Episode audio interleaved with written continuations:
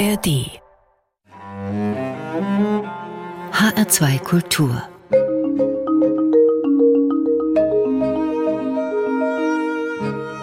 Doppelkopf Heute mit Konstantin von Brandenstein-Zeppelin und Gastgeber ist Hermann Diel. Konstantin von Brandenstein-Zeppelin, wir sagen nicht die ganze Sendung, den vollen Namen, lebt in einer Burg bei Schlüchtern. Er war über ein Vierteljahrhundert lang das Gesicht der deutschen Malteser. Ein Teil seiner Familie verbindet sich mit Luftschiffen und ein anderer wird bis heute in Japan verehrt. Und er kennt sich aus mit Hochsitzen. Herzlich willkommen, Konstantin von Brandenstein-Zeppelin. Grüß Gott, lieber Herr Dill. Herr von Brandenstein-Zeppelin, wir sagen, glaube ich, im Laufe der Sendung jetzt einfach Brandenstein. Aber an einer Stelle werden wir nachher natürlich Zeppelin noch sagen müssen. Aber als erstes würde ich mit Ihnen gerne schauen auf den Malteser Hilfsdienst. Sie sind heute noch der Auslandsbeauftragte der deutschen Malteser Helfer. Wir müssen in dieser Zeit sicher auf die Ukraine schauen. Seit wann kennen Sie das Land? Ja, ich hatte einmal die Gelegenheit, dorthin zu fahren. Das war ein paar Jahre nach den großen Demonstrationen und Protesten auf dem Maidanplatz in Kiew und hatte da das Privileg, möchte ich sagen, zwei Leute auszuzeichnen mit Dekorationen, wo der Malteser Orden sehr gut ist, eine hauptamtliche und eine ehrenamtliche. Und die beiden haben damals, als diese monatelangen Proteste waren und Demonstrationen auf dem Maidanplatz, festgestellt, die brauchen was zu essen. Und haben mit Suppenküchen, die sie von den Maltesern in Trier vor Jahren bekommen haben, angefangen, Essen zu kochen und haben 400.000 Essensportionen ausgegeben, eine Million Getränke und haben überhaupt erst ermöglicht, dass diese Demonstrationen so lange da durchhalten konnten. Dann fing der Präsident an zu schießen und der erste, der uns erschossen wurde, war ein Mann, der den Maltesern das Holz gehackt hat. Ein Einheimischer, der einfach so dazugekommen ist und für unsere Suppenküchen das Holz gehackt hat. Und das Ganze war ein Einsatz mit großer politischer Bedeutung und das war einfach schön, da hinfahren zu können und diese beiden Leute, die das einfach initiiert haben, auszuzeichnen. Nun ist die Ukraine kein katholisches Land, aber die Malteser sind ein, eine ausdrücklich katholische Hilfsorganisation. Sie haben trotzdem heute schon eine Reihe von Ortsgruppen in der Ukraine? Ja, also ich darf zu dem Stichwort was sagen. Ich sage immer gerne, wir sind eine Organisation mit katholischem Profil, mit ganz vielen Protestanten und, äh, und äh, Getauften und Nicht-Getauften und auch anderer Religionen. Aber das Profil ist so, weil man einfach ein Profil haben muss. Und unsere Helfer sind alle darin einig, dass sie das äh, mittragen. In der Ukraine gibt es ja eine große ukrainisch-katholische Kirche mit viereinhalb Millionen äh, Anhängern und verschiedene orthodoxe Kirchen. Das ist für uns überhaupt kein Thema. Wir haben unsere Zentrale in Lemberg und ähm, einige weitere äh, Gliederungen, die wir damals aufgebaut haben und die sind entstanden aus den Hilfstransporten, die wir nach der Wende nach Osteuropa gebracht haben. Und da gab es Kontakte. Und dann immer wieder mit den gleichen Leuten, was ganz wichtig ist, damit man darauf vertrauen kann, dass die Hilfsgüter in gute Hände kommen. Und irgendwann haben wir uns gefragt, können wir nicht auch Malteser werden? Und dann sind in 13 Ländern in Osteuropa Hilfsdienste entstanden. Und heute haben die Partner von damals 176 Partnerschaften von deutschen Maltesergruppen mit Osteuropa, davon der größte Teil mit wiederum Maltesergruppen. Und dieses Netzwerk hat jetzt eine einzigartige Bedeutung in der Hilfe für die Ukraine. In der Ukraine haben wir Malteser und in allen EU-Ländern drumherum. Das heißt, die meiste Arbeit machen nicht wir, das machen die.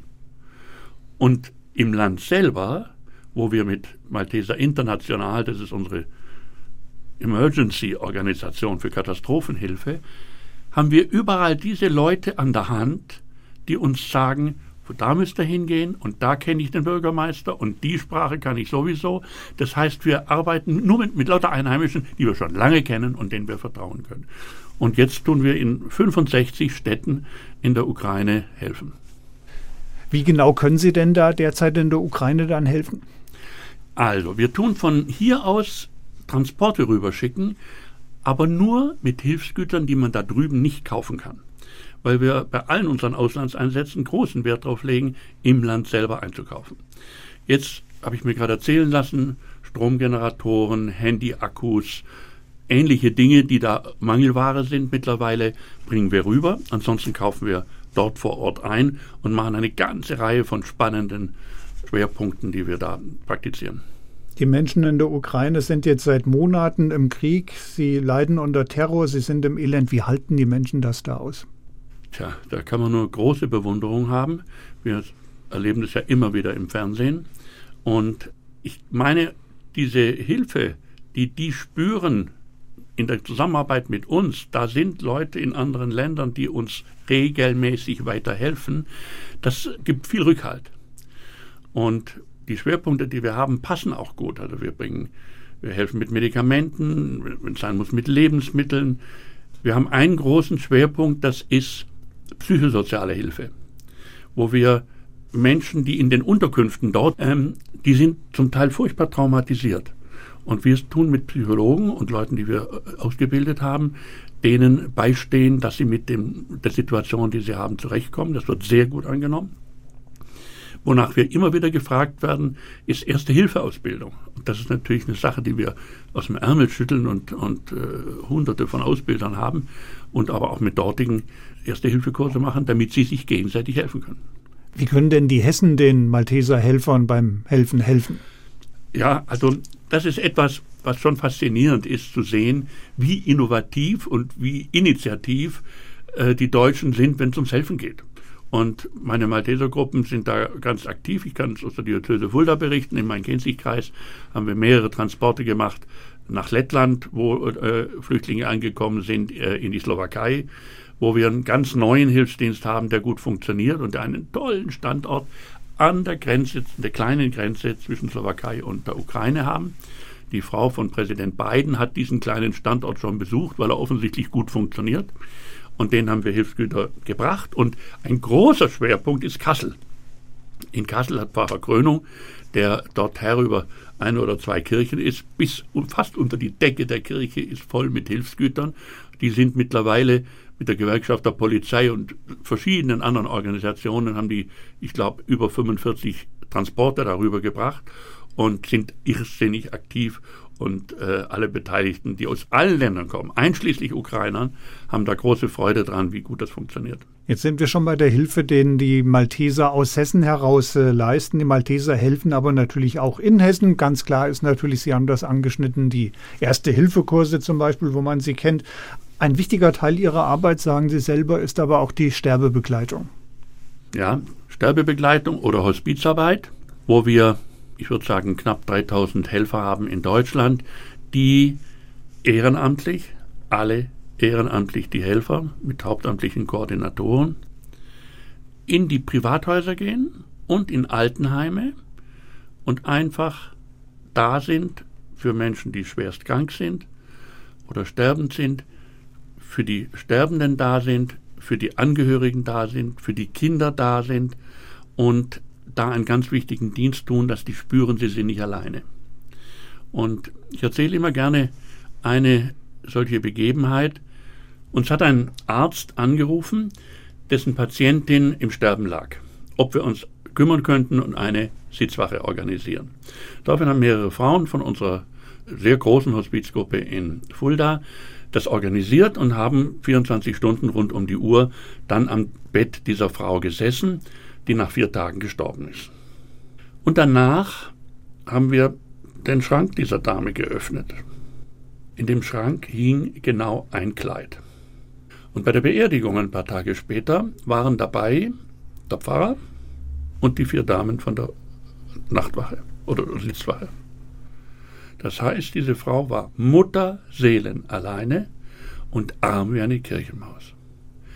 Und wenn man so jemand in den letzten vier Tagen seines Lebens einfach nur da ist und so einen wertvollen Dienst leisten kann, was Schöneres gibt's nicht.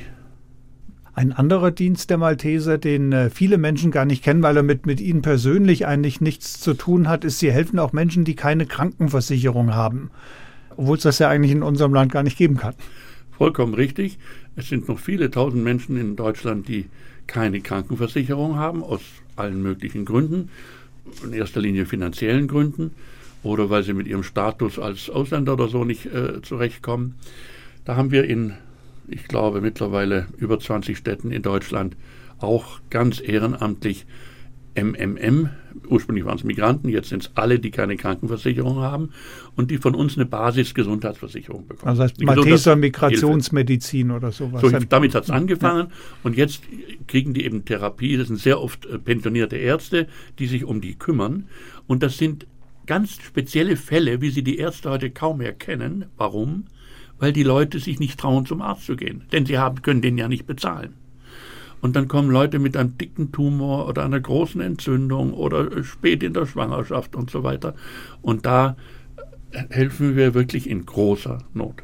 Sie haben sich für das Gespräch die Comedian Harmonists gewünscht. Äh, einfach weil die so sind äh, oder weil Ihnen der Sinn gerade danach stand? Oder liegt das bei Ihnen immer auf dem Plattenteller?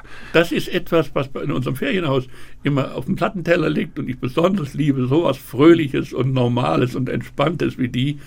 Zum großen Teil Juden, die sind nachher in, in der Nazizeit sind die verfolgt worden und dann sind die im Handumdrehen aufgelöst worden.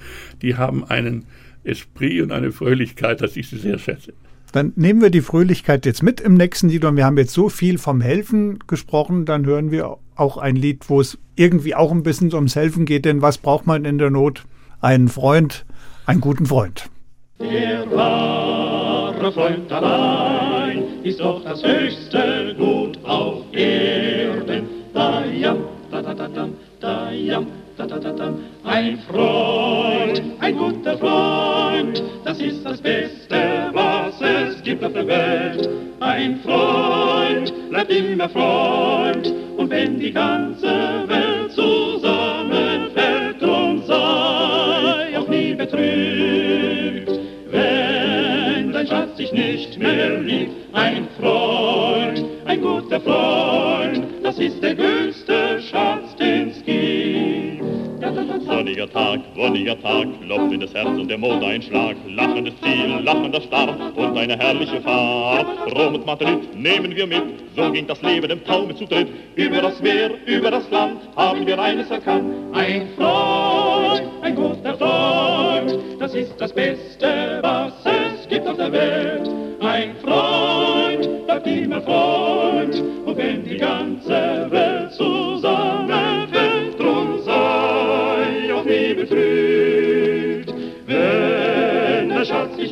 dich nicht mehr liebt, ein Freund, ein guter Freund, das ist der größte Schatz, den's gibt.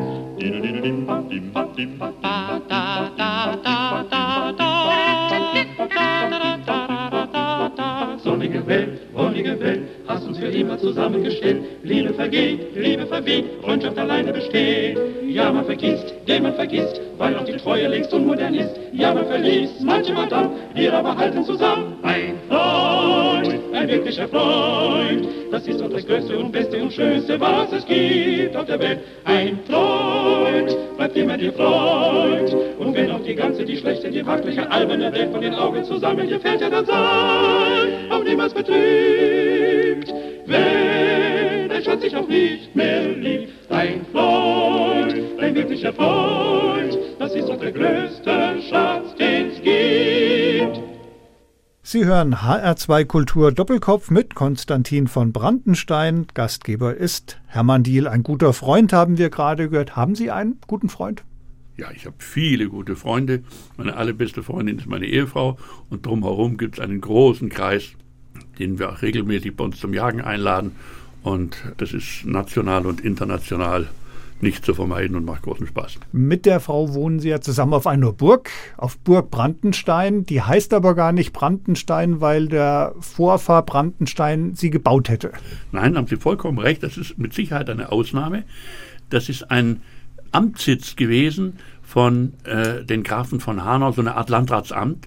Die Hanauer, die ja unten in Hanau saßen, mehr oder weniger, hatten da die Obergrafschaft, angrenzend an Fulda, im äh, nördlichsten Teil vom Main-Kinzig-Kreis. Und die hieß immer Brandenstein. Und im Historismus vor gut 100 Jahren, wo die Leute ziemlich merkwürdige Vorstellungen hatten und das Mittelalter toll fanden, da wurden in Kassel äh, Ruinen gebaut. Die Löwenburg. Nicht etwa, nicht etwa Schlösser oder Burgen, sondern Ruinen, weil man Ruinen so schön fand. Äh, hat er von seiner Generalspension, die er damals hatte, äh, sich eine kleine Burg gekauft, die hieß so wie er. Und das fand er total lustig. Und so sind wir da hingekommen. Und sein Ziel war, für die Familie, die da knapp 100 Jahre keinen Sitz mehr hatte, wieder einen festen Sitz zu begründen. Und wir sind da sehr dankbar dafür und sehr glücklich. Dann hat sie einen Sprachwitz auf diese Burg geführt. Ganz genau. Und die Sprache ist jetzt das nächste Stichwort, was ich gerne paar, etwas erzählen würde. Ein Hobbyhistoriker aus Gelnhausen ist vor längerer Zeit auf mich zugekommen mit lauter Dokumenten über einen kleinen Privatkrieg zwischen zwei Dörfern. Und das eine Dorf war, äh, gehörte zur Grafschaft Hanau und das andere zum Fürst, zur Fürstabtei war das damals im 16. oder 15. Jahrhundert, Fulda. Worüber haben die sich gestritten in diesen Dokumenten? Über die Weiderechte für ihre Rindviecher oder Schafe oder was immer sie hatten. Und das spielte eine riesengroße Rolle, vor allem die Waldweide, weil man hatte für die Viecher wenig zu fressen. Und was haben sie gemacht? Über die Grenze getrieben. Und das spielte eine Riesenrolle. Und ich habe mir dann gedacht, warum heißt das so? Und was hat das in der deutschen Sprache bewirkt? Und ich bin ziemlich sicher, das steht in keinem Buch, dass das Wort übertreiben daherkommt. Es gibt noch eine andere schöne Geschichte. Es ist ja bei Ihnen im Adel ein bisschen so, der Graf heiratet die Gräfin und dann er, bringt er ein Schloss mit und die Gräfin hat auch noch eins, dann haben sie zwei. Tolle Sache eigentlich. Ja, das kommt jetzt nicht so oft vor, aber es kommt vor. Und ich habe einen ganz konkreten Fall. Meine Tante hat geheiratet auf, die, auf Schloss Mespelbrunn mit der Folge, dass die jetzige Eigentümerin, eine Nichte von mir, dieses Schloss Mespelbrunn hat und einen rheinischen Baron geheiratet hat mit zwei Schlössern. Das heißt, sie ist jetzt mit ihrem Mann neben hübsch einigen Kindern auch noch zuständig für zwei Schlösser im Rheinland und dieses traumhafte, schöne Schloss im Spessart, das Wirtshaus im Spessart, das Schloss Mespelbrunn. Und vor einiger Zeit äh, war sie eingeladen in eine Fernsehsendung zum Thema Schlösser und Burgen und so weiter. Und der Moderator hat anmoderiert und hat gesagt, ja, sagen Sie doch mal, Gräfin Ingelheim, bringen Sie es mal auf den Punkt. Was ist, wie ist das, wenn man da äh, so, so eine Verantwortung hat? Worauf sie sagte, darf ich ganz offen sein. Ja, seien Sie ruhig ganz offen. Das ist scheiße. Und hat damit auf den Punkt gebracht, was diese Verantwortung bedeutet. Das Ding ist wunderschön, jeder kennt es. Und, ähm, aber so war das für sie, die zweimal die Woche da hinfahren muss, um sich um dieses Haus zu kümmern. Jetzt frage ich mal ganz offen, Sie haben jetzt nicht zwei Schlösser, aber wenigstens eine Burg. Äh, wie Scheibe ist das? Also wir haben das äh, die Freude, dass es eine sehr kleine Burg ist, mit dicken Mauern, aber klein und überschaubar und deswegen man gut da leben kann.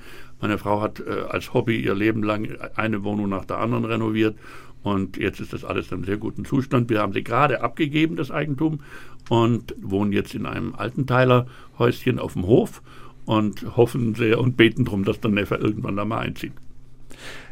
Auf Ihrer Burg ist ja auch richtig viel Leben, was nicht nur an Ihnen und Ihrer Frau liegt, sondern es gibt einen Burgvogt, der macht äh, ganz, ganz viele Sachen. Was, was macht der alles? Also, also, wir können gar nicht alles aufzählen, nein, aber vielleicht so aber zwei, drei Sachen. Man kann es als ähm, Erwachsenen, oder wie nennt man das? Ja, Erwachsenenfortbildung äh, nennen. Und er macht Zaunflechtenkurse und, und Besenbinderkurse und seit einiger Zeit Bierbraukurse und und Schnapsbrennkurse und Whiskybrennkurse, was sehr angenommen wird. Er macht auch noch äh, Kindergeburtstage und solche Dinge. Und ich unterstütze das eigentlich sehr, weil dadurch viele Menschen auf die Burg kommen und das da oben erleben und genießen können. Und es ist doch schön, wenn von so einem alten Gemäuer auch andere was davon haben. Und er hat und macht zweimal im Jahr eine Veranstaltung zum Tag des offenen Denkmals, zweiter Sonntag im September und am Muttertag und lädt da dazu ein und dann gibt es da Schmieden und eben äh, Korbflechter und ich weiß nicht was alles. Und die Leute mögen dieses Ambiente sehr und besuchen uns gerne. Das sind ja jetzt dann quasi seine Veranstaltungen, aber jetzt, jetzt sage ich auch nochmal den vollen Namen. Man sagt ihn einfach so gerne. Der Konstantin von Brandenstein-Zeppelin kommt dann aber auch mal und lässt sich sehen. Absolut, ich bin dann auch dabei, mache zum Teil auch die, bei den Tag des offenen Denkmals zum Beispiel, mache ich die Führungen. Wir haben zwei kleine Museen dort. Ein Siebold-Museum für einen Vorfahren, der in Japan war und ein Holzgerätemuseum, was die Tante eingerichtet hat, was total sympathisch ist. 20 Redewendungen können Sie an diesen Holzgeräten zeigen. Und das sind 800 Holzgeräte an einem alten Pferdestall. Und macht großen Spaß, das zu führen. Auf den Siebold kommen wir gleich nochmal. Ähm, können Sie ein, ein oder zwei Redewendungen sagen, die Sie in dem Holzgerätemuseum tatsächlich anschaulich machen? Man kann es dann ja wirklich handgreiflich Absolut. erleben, was das äh, Sprichwort eigentlich bedeutet. Also ist, wie gesagt, eine ganze Reihe. Eins davon ist ein riesengroßer Holzhammer mit einem kleinen metallenen Bolzen, den man den Sauen auf den Kopf gesetzt hat, wenn man sie geschlachtet hat. Und dann hat man mit dem Holzhammer auf diesen Bolzen gehauen. Daher kommt die Holzhammermethode. Dann haben wir da eine Haspel, da kommt das Verhaspeln. Dann haben wir ein Brett, was man den äh, Kühen vor die, oder, ja, vor die Augen gebunden hat, den Ochsen im Joch. Da kommt das Wort her, du hast ja ein Brett vorm Kopf. Dann haben wir einen ganz harmlosen Knüppel, den man mit einer Kette den jungen Rindern auf der Weide um den Hals gelegt hat, damit die nicht gerannt, weggerannt sind. Weil wenn die gerannt sind, hat der Knüppel sie furchtbar zwischen die Beine äh, gehauen. Daher kommt der Ausdruck, ein Knüppel zwischen die Beine werfen. Und so weiter. Und, und so weiter. weiter und so weiter. Also das, ich sehe schon, das sprudelt richtig und äh, wer das mal erleben möchte, ist es wirklich total anschaulich. Wir lösen eingeladen. es jetzt nicht auf, man muss ja den Cliffhanger machen. Wer mal wissen möchte, wo denn die Stichprobe herkommt, der wird auf Burg Brandenstein auch fündig. Und man muss einfach vorher anrufen und ist dann gerne zu einer Führung eingeladen. Leben auf der Burg, das klingt ja immer so ein bisschen herrschaftlich. Äh, als ich Sie das letzte Mal auf dem Handy angerufen habe, turnten Sie aber gerade im Wald rum und haben die Hochsätze geprüft. Richtig. Eines meiner Hobbys ist, dass ich begeisterter Jäger bin. Und das ist was, was sehr Wichtiges, weil man einfach schauen muss, dass nicht zu viel Sauen da sind, die nachher den Bauern die Wiesen kaputt machen und nicht zu viel Rehe, äh, die uns die kleinen Bäume abfressen, die wir jetzt erst recht dringend brauchen. Nach diesen äh, Dürre-Katastrophenjahren äh, muss ja die Naturverjüngung wieder hochkommen. Es darf einfach nicht zu viel Schalenwild, nennt man das, äh, da sein. Und deswegen schießen wir Rehe und machen Drückjagden auch, um das Wild äh, niedrig zu halten. Und ich bin eigentlich der Meinung, wenn ich ein Reh wäre, würde ich mich lieber vom Jäger erschießen lassen, als von einem Wolf auffressen. Und ähm, viele Naturschützer machen sich nicht genug Gedanken darüber, was das für das Wild bedeutet, unter so einer Bedrohung zu leben. Wild ist ein gutes Stichwort. Äh, Ihre Burg liegt ja nicht in Schlüchtern, man sagt immer bei Schlüchtern, aber es ist ja eigentlich nicht in der Stadt Schlüchtern, sondern in einem Dorf äh, daneben, in Elm.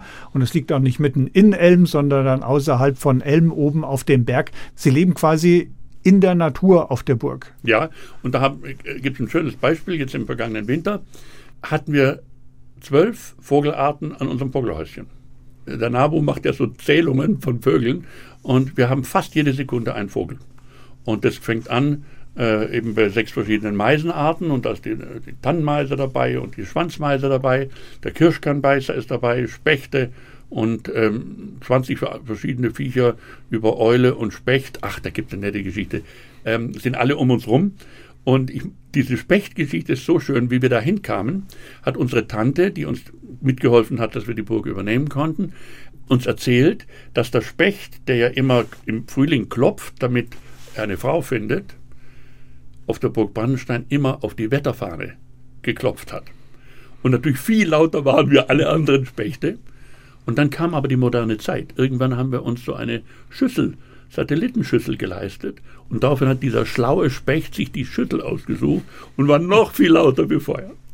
Es gibt ja viele Menschen, Sie haben das eben schon den Konflikt mit dem Naturschutz angedeutet, die Natur verstehen, als man müsste alles einfach nur so lassen, wie es ist. Dann denken wir zurück, wir leben ja hier in Bochonia.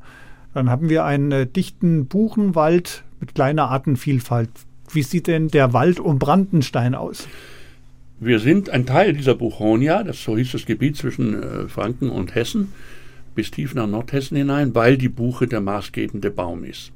Die natürliche Vegetation in unserem Raum ist ein Buchenhallenwald mit einer nicht sehr großen Artenvielfalt, weil es halt ein gleichförmiger Buchenwald war. Dann kamen die Menschen, haben Lichtungen geschlagen, dadurch kam Licht in den Wald und so kam die Eiche. Das Licht, was die Menschen geschaffen haben, hat ähm, eine große Rolle gespielt, dass es eben auch Lichtbaumarten bei uns gibt. Und jetzt wird ganz viel gefordert für den Naturschutz Stilllegung.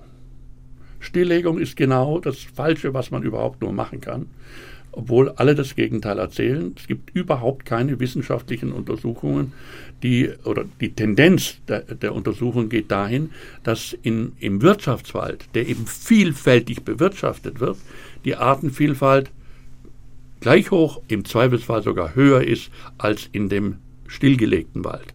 Wer Orchideen Von, sehen möchte, muss zu Ihnen kommen? Das kommt noch dazu wir sind eine ökologische Perle in Hessen, im sogenannten Bergwinkel, so heißt dieses Gebiet um Schlüchtern.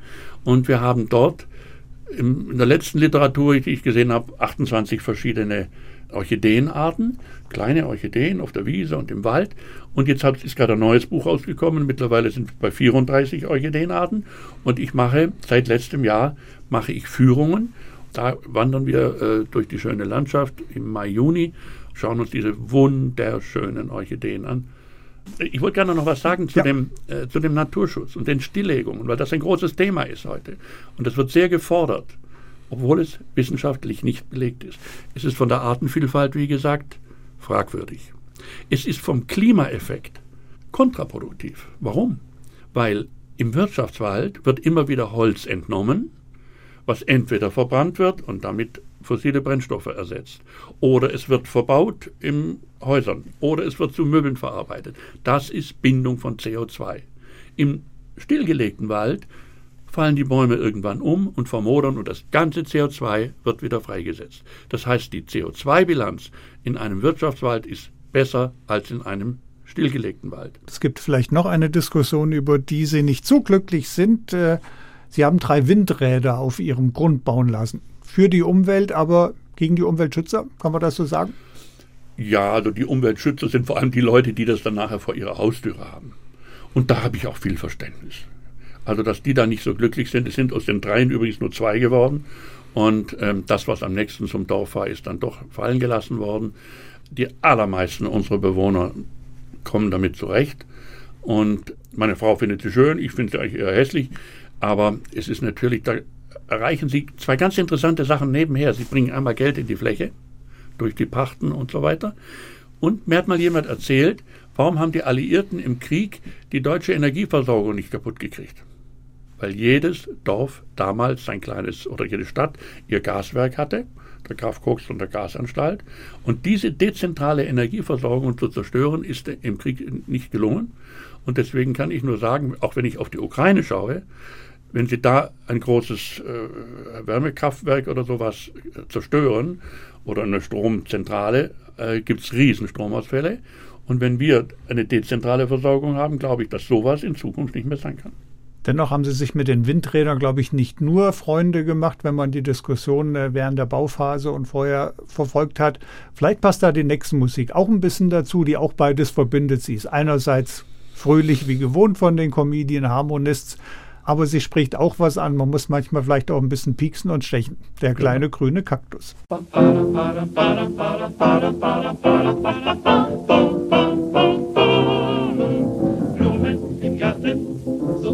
Arten von Rosen, Tulpen und Narzissen leisten sich heute die kleinsten Leute.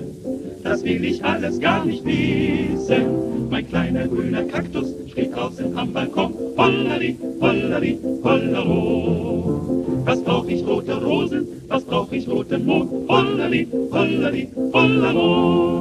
Und wenn ein Bösewicht was Ungezogenes spricht, dann hol ich meinen Kaktus und der sticht, sticht, sticht. Mein kleiner grüner Kaktus steht draußen am Balkon. Hollari, hollari, hollero. Man findet gewöhnlich die Frauen ähnlich den Blumen, die sie gerne tragen. Doch ich sag täglich, das ist nicht möglich. Was sollen die Leute sonst von mir sagen? Mein kleiner grüner Kaktus steht draußen am Balkon. Hollolari, hollolari, hollolaro, bam, bam, bam, badam. Was brauch ich rote Rosen? Was brauch ich roten Mond? Hollolari, hollolaro, hollolaro. Und wenn ein Bösewicht was Ungezogenes spricht, dann hol ich meinen Kaktus und der sticht, sticht, sticht. Mein kleiner grüner Kaktus steht draußen am Balkon. Hollari, hollari, hollaro. Piep, piep, piep, piep, piep, piep, piep, piep. Heute um viere klopft an die Türe. Nanu Besuch so früh am Tage. Es war Herr Krause vom Nachbarhause Der sagt, verzeihen Sie, wenn ich frage, Sie haben doch eine Kaktus auf Ihren kleinen Balkon. Hollari, hollari, hollari. Der fiel soeben runter, was halten Sie davon? Hollari, hollari, hollari. Der fiel mir aufs Gesicht, ob's glauben oder nicht, nur weiß ich, dass Ihr kleiner grüner Kaktus sticht. Bewahren Sie Ihren Kaktus gefälligst anderswo. Hollari, hollari, hollero.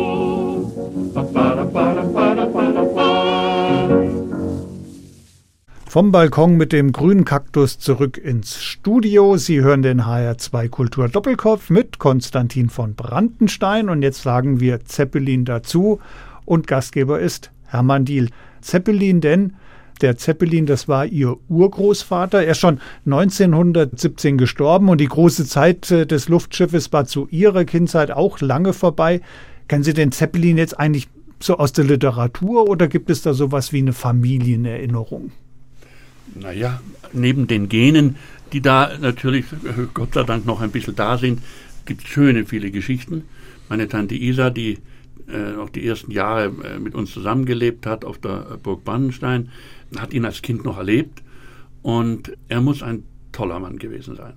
Es sind gerade jetzt veröffentlicht worden Briefe seiner Frau mit einem äh, Neffen und da beschreibt sie ihren Mann und er beschreibt äh, diesen Onkel, dass das ein jemand war, der mit seinen, den Menschen um sich herum in einer souveränen und liebenswürdigen Art und Weise umgegangen ist. Er muss ein sehr beeindruckender Mensch gewesen sein. Und eine der schönsten Geschichten, die auch seinen Humor zeigen, ist, wie er, na, sagen wir mal, in den so um 1905 oder, oder eher 1908, wie er schon berühmt war, wie also die, diese äh, Katastrophen und, und, und Unfälle äh, vorbei waren und er dann anerkannt war, hat er eine enorme Berühmtheit und sitzt im Zug mit einem Mann, mit dem er ins Gespräch kommt und der irgendwann zu ihm sagt, ach Exzellenz, sagen Sie mal, sollte man die Luft nicht lieber den Vögeln überlassen? Worauf der Graf Zeppelin geantwortet hat, ja, ja, und die Erde den Rindviechern. Zeigt so schön seinen, seinen Humor. Ich habe irgendwo gelesen, dass man den auch den verrückten Graf vom Bodensee genannt hat. Naja, also in die Luft zu steigen, Sie müssen sich mal vorstellen, zu einer Zeit, wo es noch nicht mal Strom gab. Gell? Aluminium war gerade erst industriell nutzbar gewesen. Es gab noch keinen Strömungskanal, es gab noch keine Propeller, kaum Propeller, das fing alles gerade erst an. Und damals wollte er mit so einem Riesending äh, in die Luft, das fanden die Leute sowas von verrückt. Und er war äh, da, obwohl ursprünglich die Familie Mecklenburger waren, war er Württemberger und war ein sturer Schwabe und äh, hat sich da durchgesetzt mit, seinem, mit einer enormen Willenskraft und einer Fähigkeit, unglaublich fähige Leute um sich herum zu versammeln. Jetzt müssen wir aber an dieser Stelle auch mal jetzt, jetzt klären wir mal was. Es gibt ja diese alte Geschichte, dass wenn die Zeppeline vom Bodensee nach Berlin flogen, dann auch über die Burg Brandenstein zum Fliegen kamen und angeblich dann immer leicht genickt haben. Das war so. Das haben mir ganz viele Leute, die ich in den ersten Jahren noch erlebt habe, die das selber noch erlebt haben, haben mir das erzählt. Wobei natürlich die Luftschiffe damals nicht geflogen sind, sondern gefahren. Weil sie waren leichter als Luft. Das heißt also, die Propeller waren kein Auftrieb, sondern nur der Antrieb. Und dann spricht man, wenn man in seinem Element sich bewegt, spricht man von den Luftschiffen, von den Luftschiffahrten. Und tatsächlich im Bergwinkel haben die Luftschiffe einmal genickt. Das war jetzt der eine sehr berühmte Vorfahr, steckt ja auch im Namen, deswegen haben wir ihn eben nochmal betont, Brandenstein-Zeppelin. Es gibt noch einen anderen berühmten Vorfahren, einen Ur-Urgroßvater, der ist ein berühmter Forscher. Er wird heute noch in Japan verehrt, Philipp Franz von Siebold. Ja, in Europa ist er wenig bekannt. Es kennen ihn eigentlich nur Botaniker. Und er stammte aus einer Ärztefamilie, einer sehr bekannten Ärztefamilie in Würzburg. Sein Großvater schon hatte einen Titel Chirurgus Intergermanus Princeps, führender deutscher Chirurg. Als er an die Universität kam, der Großvater, gab es fünf Medizinstudenten und wie er aufhörte, 200. Und der Enkel wurde, die ganze Familie, alle Medizinprofessoren. Und der Enkel hat auch ähm, Medizin studiert und war dann fasziniert von so Leuten wie Alexander von Humboldt. Der wollte mehr als nur in einem Vorort von Würzburg praktizierender Arzt sein. und ist dann in holländische Dienste gegangen. Und die Holländer waren damals die einzigen, die Kontakt nach Japan hatten und hatten eine kleine Handelsniederlassung im Hafen von Nagasaki. Da war er dann sieben Jahre und hat eben medizinisch gearbeitet, ähm, hat Staroperationen gemacht. Das heißt, Leute, die vorher nichts mehr gesehen haben, konnten plötzlich wieder sehen.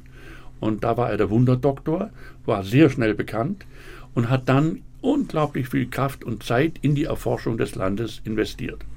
Und in Japan wird er bis heute in der Schule, lernt ihn jedes Kind, gesehen als der Vermittler westlicher Naturwissenschaften nach Japan.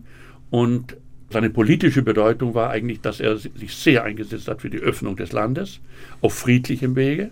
Die Amerikaner haben das nachher mit einem Kanonenboot mit 76 Kanonen äh, gemacht, äh, nicht ganz so friedlich.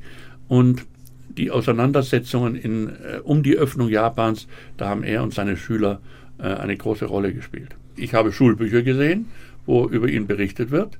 Und wenn ich nach Japan komme, ich war ungefähr 20 Mal in Japan, wird immer tief verneigt und hm, hm, hm.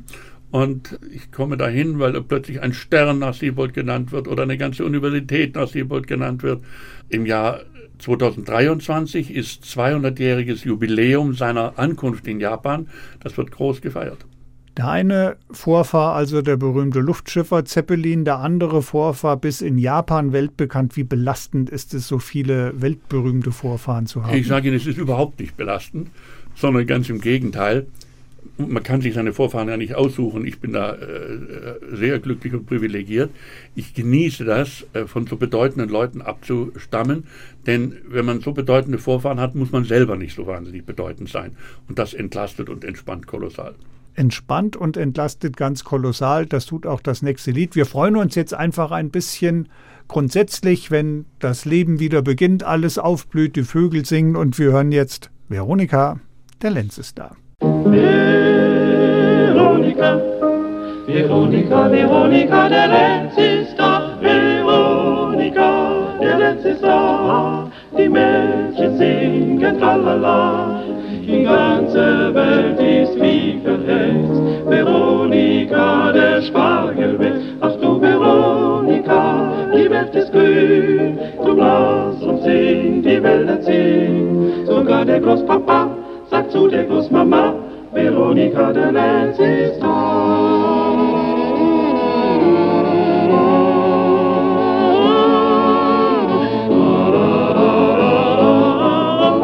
Mädchen lacht, Jüngling spricht, Fräulein wollen Sie oder nicht, draußen ist Frühling. Der Poet Otto Licht hält es jetzt für seine Pflicht, er schreibt dieses Gedicht. Veronika, der Lenz ist da, die Mädchen singen tralala. Die ganze Welt ist wie verhext, Veronika, der Spargel weg. Ach du Veronika, die Welt ist grün, drum lass uns in die Welt ziehen. Der liebe alte Großpapa sagt zu der guten Großmama Veronika, der Lenz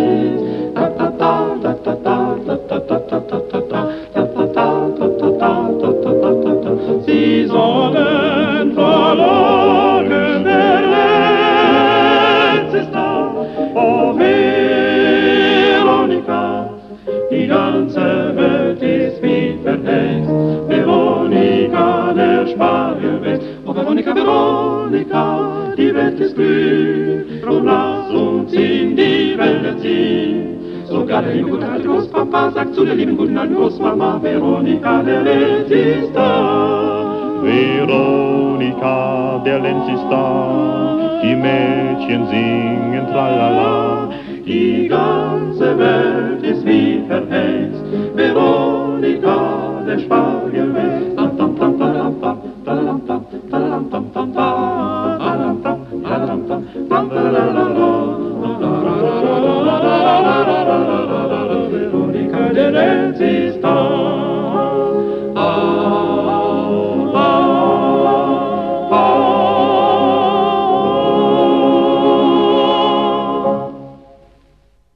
Sie hören HR2 Kultur Doppelkopf mit Konstantin von Brandenstein. Gastgeber ist Hermann Diel.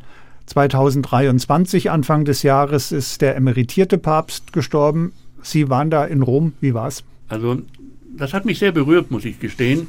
Diese in gewisser Weise bescheidene Feier, aber eben mit 60.000 Gläubigen auf dem Petersplatz, das sind schon einfach sehr, sehr schöne Erfahrungen.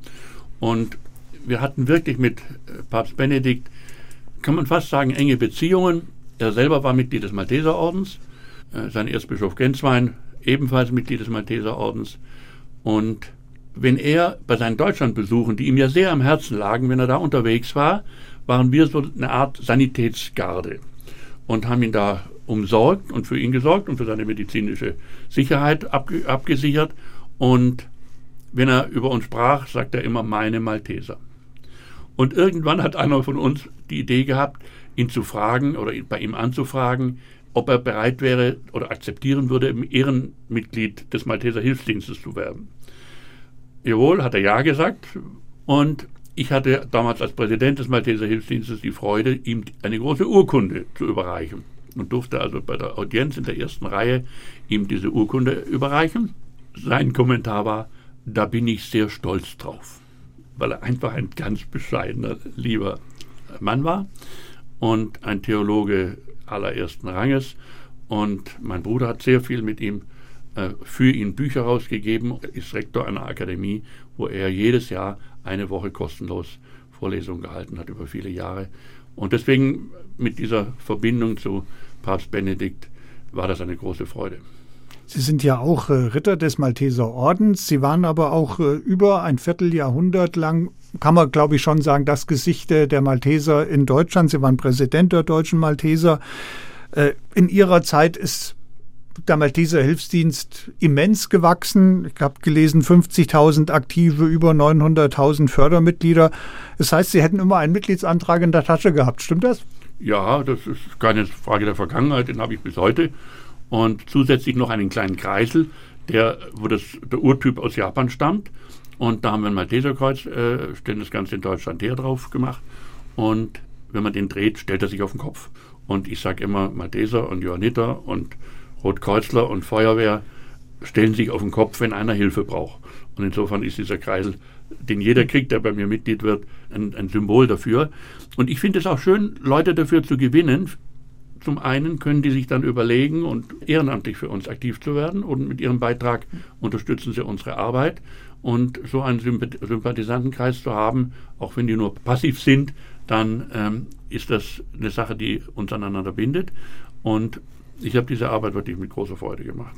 Sie waren ja der größte Malteser, jetzt sind Sie noch, kann man wahrscheinlich sagen, der längste Malteser. Sie sind ja ein sehr großer Mann. Sie sind jetzt in Anführungsstrichen nur noch aktiv in der Ortsgruppe und im Bistum, aber im Grunde jetzt eher Indianer und nicht mehr Häuptling. Wie ist das? Naja, also ein Malteser ist jemand, der immer ein Pflaster in der Tasche hat. Und es, er ist jemand, der nicht weggucken kann, wenn Not ist. Und ich bin weiterhin Leiter der Gruppe in Schlüchtern und bis 2023 auch noch äh, in der Diözese Fulda. Und da schon in Verantwortung für die anderen Helfer. Und da ist mein Hauptfokus, weil die Helfer selber kümmern sich um die Bedürftigen, in verschiedener Richtung Bedürftigen, und wir sind verantwortlich für die Helfer. Und da ist schon meine Aufgabe, und die macht mir riesengroße Freude, Dienste zu identifizieren, die Ehrenamtliche leisten können als Ehrenamtliche und ihnen Freude machen. Und so ist es wirklich gelungen, in diesen über 20 Jahren von 30.000 auf 50.000 ehrenamtliche Helfer zu kommen, wo die sozialen Dienste eine riesengroße Rolle spielen, also die Hospizarbeit dabei, über die wir gesprochen haben. Und es gehören die sozialen Dienste dazu, einfach Besuche bei einsamen Menschen. Ein wunderschöner Job, wo sie keine große Ausbildung brauchen, sondern ein großes Herz und ein bisschen Zeit. Und da haben wir mehrere tausend Helfer, die das tun und die Schulsanitäter. Wir haben mittlerweile 600 Gruppen von Schulsanitätern an 600 Schulen und wo eben nicht mehr eine Lehrerin oder die äh, Sekretärin vom Direktor die Pflaster klebt, sondern die Schulsanitäter selber. Sie wachsen in Verantwortung. Ich selber kann helfen. Viele von denen tun nachher medizinische und pflegerische Berufe ergreifen und und ihr, ihr Selbstbewusstsein wird, wird gestärkt und die äh, medizinische Versorgung in den Schulen wird besser. Sie haben noch zu Ihrer Zeit als Präsident auch Malteser in Görlitz gegründet. Das ist nun ganz tief im deutschen Osten. Ich glaube, die Katholikenzahl ist dort wahrscheinlich kaum messbar. Wie geht das? Wie kommt das an? Wie fühlt sich das an? Also, das ist entstanden aus einem damaligen Jüngling, der die Transporte der, sagen wir mal, befreiten DDR-Flüchtlinge nach Budapest die Züge, die sind irgendwie bei denen da durchgefahren und er hat irgendwo diese Züge gesehen von den sogenannten Republikflüchtlingen aus der DDR und hat gesagt, sowas will ich auch. Und unsere Aufgabe war es, ihm die Möglichkeiten zu geben, sowas zu gründen. Das war die erste Maltesergruppe in den neuen Bundesländern und äh, eine total sympathische, engagierte, ehrenamtliche Truppe, die da entstanden ist und an vielen anderen Orten in den neuen Bundesländern auch. Und was tun wir da drüben? In erster Linie helfen. Und das Gleiche mit einem christkatholischen Profil. Und das, das sind die beiden Dinge, die, wo ich finde, dass das die Menschen am meisten brauchen. Wir haben ja in Deutschland ein durchorganisiertes Sozialsystem. Wieso braucht es da noch einen katholischen Verein, einen kirchlichen Verein wie die Malteser? Och, da brauchen Sie nur die letzten Jahre zurückschauen. Äh, ob das jetzt eine Pandemie ist, ob das Flüchtlingsströme sind oder so. Die Katastrophen nehmen eher zu als ab. Das heißt, unser Katastrophenschutz, den wir ehrenamtlich leisten, spielt eine riesengroße Rolle. Und unser Claim heißt das heute, unser Untermotto heißt, weil Nähe zählt. Mit unseren Helfern sind wir ganz nah an den Menschen an den sterbenden Menschen, an den geflüchteten Menschen, an den einsamen Menschen, an den verunglückten Menschen. Und äh, das kann kein noch so gutes äh, staatliches System mit Hauptamtlichen leisten. Wir haben erfunden das Modell für die Integration von Flüchtlingen nach dem Modell der Hospizarbeit. Ein hauptamtlicher Koordinator koordiniert ungefähr 30 Ehrenamtliche und damit konnten wir 20.000 Flüchtlinge bei der Integration in Deutschland unterstützen, weil der größte Teil der Arbeit von Ehrenamtlichen geleistet wurde. Sie sagen gerne, es gibt drei Gründe, warum die Malteser einzigartig sind. Ja, die habe ich mir so im Laufe der Zeit ausgedacht. Das erste ist, dass ich sage, ja, einzigartig, das Besondere, sagen wir mal. Ich habe festgestellt, unsere Hilfe wird gebraucht, wie wir es gerade besprochen haben. Dann habe ich in diesen Jahren erleben dürfen, helfen macht Freude. Und der Strich, den ich drunter ziehen würde, ist der sympathischste Weg in den Himmel. Anderen Menschen helfen und dadurch letztendlich Gottes Liebe an die Menschen weiterzugeben, seine Zuwendung. Für ihn sind die Menschen wichtig und viele wissen das nicht. Und ohne Witz, die Menschen beten zum lieben Gott um Hilfe und wer kommt? Die Malteser oder das Rote Kreuz und so. Und das ist doch eine wunderschöne Sache, wenn man für die Menschen da sein darf und ihnen helfen kann. Und ich sage Ihnen, ich habe mit Besuchsdienst angefangen, die ersten vier Jahre eine Stunde im Monat, weil ich voll berufstätig war. Diese eine Stunde hat das Leben dieser 93-jährigen Dame im Altenheim und mein Leben grundsätzlich verändert und bereichert nach Strich und Faden. Ein wunderbares Schlusswort. Und wenn Sie, liebe Hörer, dieses Gespräch noch einmal nachhören wollen oder es Freunden oder Bekannten empfehlen, das ist auch ein guter Tipp, der HR2 Doppelkopf ist immer zu hören in der ARD Audiothek. Am Ende steht immer eine Musik. Wir hatten nun einige schwere Themen und wichtige Themen und ernste Themen. Wir haben aber auch viel Schönes gehört von Ihnen, Leichtes und Mutmachendes. Und dann hören wir doch auch ein bisschen fröhlich auf, und zwar mit dem Baby Elephant Walk. Henry Mancini und sein Orchester. Gastgeber in dieser Stunde war Hermann Diel und ich bedanke mich ganz herzlich bei Konstantin von Brandenstein. Wir machen den kompletten Namen. Konstantin von Brandenstein, Zeppelin. Herzlichen Dank. Bitte sehr.